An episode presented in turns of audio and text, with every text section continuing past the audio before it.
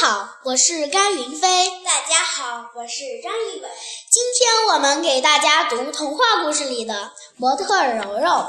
小马们都很爱惜自己的羽毛，总是定期去做护理。今天，柔柔和珍奇约好一起去。你猜我遇见谁了？珍奇推门进来，兴奋地说：“说出来你都不信，是美照菲尼莎。她可是全小玛利亚最有名的时尚摄影师。更让我没想到的是，她居然大声赞叹我的帽子漂亮的不可思议呢，评价好高呀！你真厉害。”柔柔也为珍奇感到高兴，她还说要亲自到我的店里拍些照片。珍奇激动不已。不过我需要找匹小马当模特。一定要够美、够优雅，比如像你这样的。珍奇盛情地邀请柔柔，我可不行。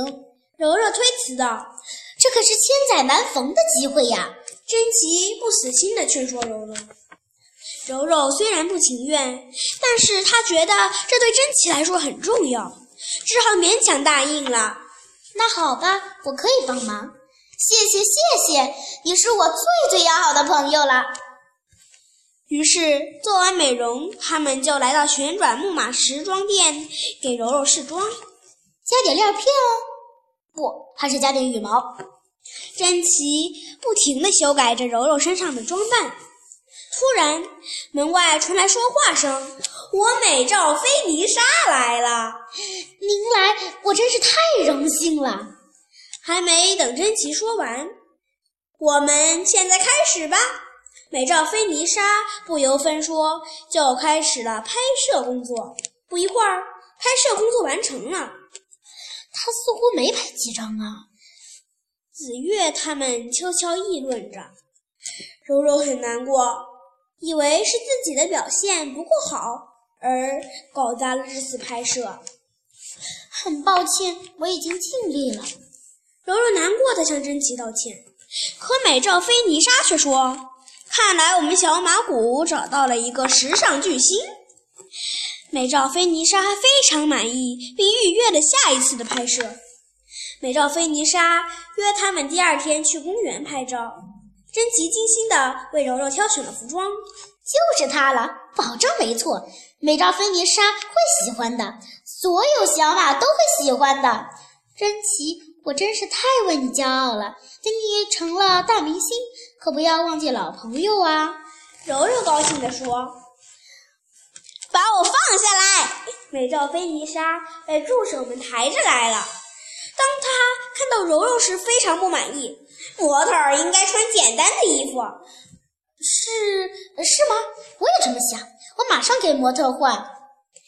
珍奇赶紧说：“没那个必要了。”为什么没必要？你不用我设计的衣服，怎么让我成为明星呢？珍奇疑惑地问。我的目标从来就不是你，而是这位小玛利亚最具潜力的模特儿，她才是我的明星。你快走开！美照菲尼莎酷酷地对珍奇说。珍奇伤心的都要哭了。柔柔听到美照菲尼莎的话，吓一跳，不知所措的被美照菲尼莎拽走。继续拍照，我不行，珍奇。柔柔趁他们准备拍摄场景时，向珍奇求助：“你必须去！美照菲尼莎要把你捧成明星，你绝不能浪费这个难得的机会。”虽然珍奇心里不是滋味儿，但他还是鼓励柔柔好好完成拍摄。那好吧，柔柔心里不愿意，但是听到珍奇这样说，只好硬着头皮坚持下去。珍奇默默地离开了。怎么样？怎么样？珍奇刚到家，紫月、碧琪他们就赶来向他祝贺。没怎么样。美照菲尼莎要培养的明星是柔柔，不是我。珍奇难过的说：“真可惜，我们能为你做点什么吗？”紫月也跟着难过起来。我现在只想独自待一会儿。珍奇伤心极了。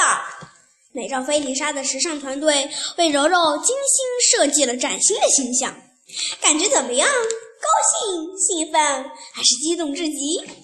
美照菲尼莎信心满满。很紧张，柔柔轻声说：“紧张，别担心，大家会喜欢上你的。上场的时间到了，走吧。美照菲尼莎说着，便把柔柔一下子推到伸展台上。站在伸展台上，柔柔真是害羞极了。我我可不能让珍奇失望。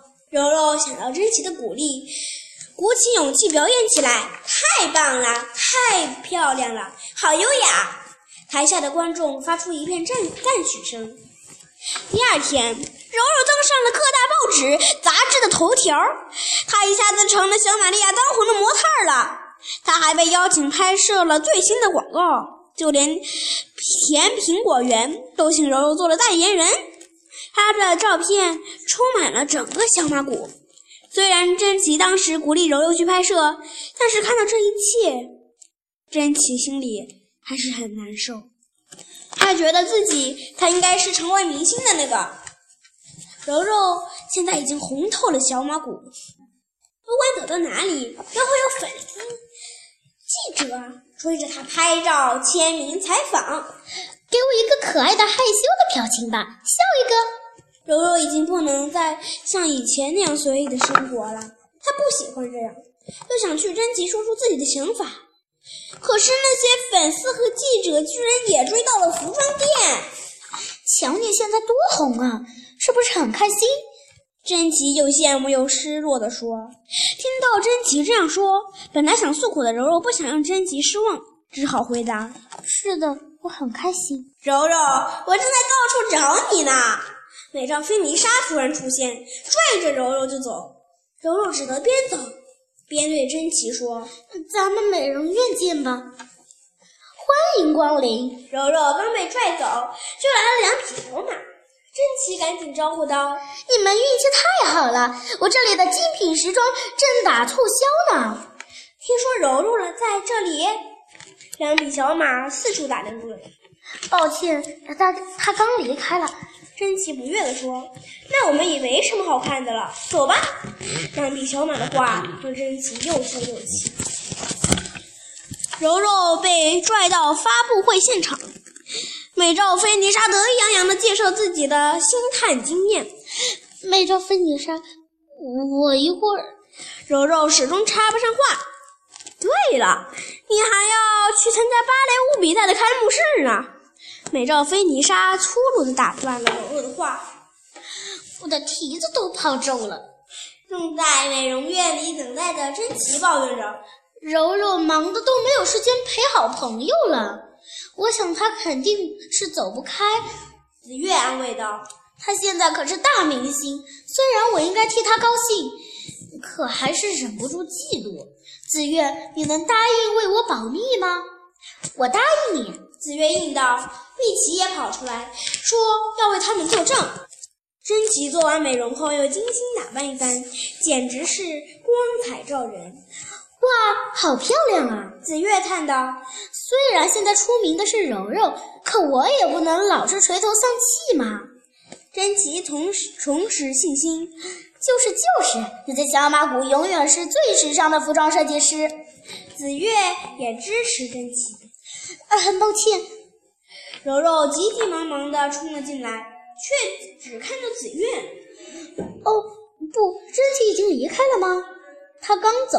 紫月遗憾地说：“我太郁闷了，郁闷的想大叫。我能告诉你这个秘密吗？你发誓不跟珍奇说。”柔柔央求紫月，紫月答应了。玉琪这时又蹦了出来，又说要帮他们作证。我其实一点儿也不想当模特。那么多小马跟着我，真是太烦透了。柔柔无奈地说：“既然这样，你干嘛不辞职呢？”紫月提议：“那可不行，因为珍奇希望我做好这件事，否则他会失望的。”紫月真想把珍奇的真实想法告诉柔柔，但是碧琪提醒他要记得自己曾经发过的誓。紫月心里。有话憋着不能说，难受极了，发泄似的跳来跳去，一不小心撞掉了柔柔的帽子和太阳镜。失去伪装的柔柔被周围的小马们认了出来，大家蜂拥而围上了柔柔。柔柔吓坏了，看到柔柔无助的样子，紫月想到了一个好办法。子月跟碧琪商量，大家都喜欢柔柔的美丽优雅，要是她做了什么不雅的事情，就没有小马喜欢她了。我打算帮她在下一场时装秀上出点洋相，这样柔柔就不会再痛苦，珍奇也就不会嫉妒她了，皆大欢喜。子月简直要为自己的聪明才智喝彩了。你要保证不说出去，快发誓！子月告诫碧琪也得保密。子越把自己的想法告诉了柔柔。时装秀开始了，子越施展魔法，让柔柔又是瘙痒又是学驴叫，甚至还有挖鼻屎，真是丑态百出啊！快把他轰下台！他简直是时尚界的耻辱，真是太糟糕了！台下观众表示强烈不满，甚至要轰柔柔下台。我美照菲尼莎犯了个可怕的错误，就连发现柔柔的伯乐美照菲尼差也忍受不了这样粗鲁的行为，懊恼不已。来观看柔柔的时装秀的珍奇目睹了这一切，特别替柔柔难过。他急中生智，想到一个好办法。好棒，真是太棒了！珍奇一边拍蹄子一边喊道：“太自信，太潇洒了！他开创了全新的模特表演方式。”珍奇继续喝彩：“这是谁说的？是他，那个穿漂亮斗篷的。看他的样子，好像对时尚很有研究。如果连他都喜欢，那我也喜欢，好棒！”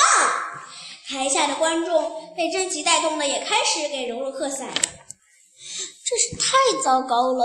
我现在更受大家欢迎了，我真是太郁闷的想踹东西。下台后，柔柔跟子月哭诉着：“要是珍奇不想让我当模特就好了。”可是珍奇，呃，珍奇，子月很想告诉柔柔，珍奇确实不想让她再当模特啊。可他又答应了珍奇要保守秘密。柔柔，你还好吧？这时，珍奇冲了进来。我当然很好。柔柔一改刚才沮丧的样子，和颜悦色地说：“我是当红的模特，还有什么不好的呢？你在伸展台上，大家都在说你的坏话。”柔柔其实，珍奇支支吾吾地说：“我希望，希望他们那样。真的吗？”柔柔有些惊喜。当然是真的。紫月插话道：“我嫉妒你。”我希望红的是自己，可红的却是你。我甚至希望你能做点蠢事，好让你的职业生涯泡汤。可刚才这一切发生的时候，我想到的却是我怎么可以盼着你热爱的事业失败呢？珍奇愧疚地说：“不，珍奇，我讨厌当模特。”柔柔终于说出了自己的真实想法：“讨厌？那你为什么还要当呢？”珍奇不解，我我怕我当不当你会生气。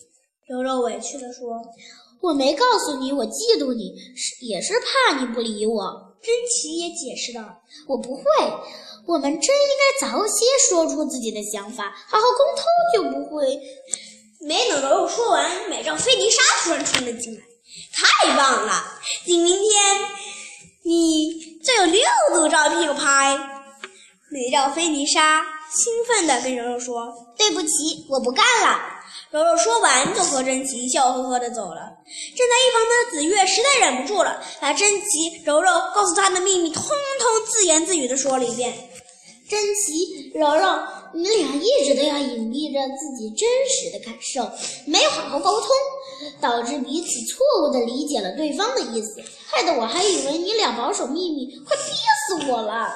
紫月佯装生气地说：“珍奇走进桑拿房，说：‘对不起啦，所以才请你加入我们的护理约会呀，舒服吧？’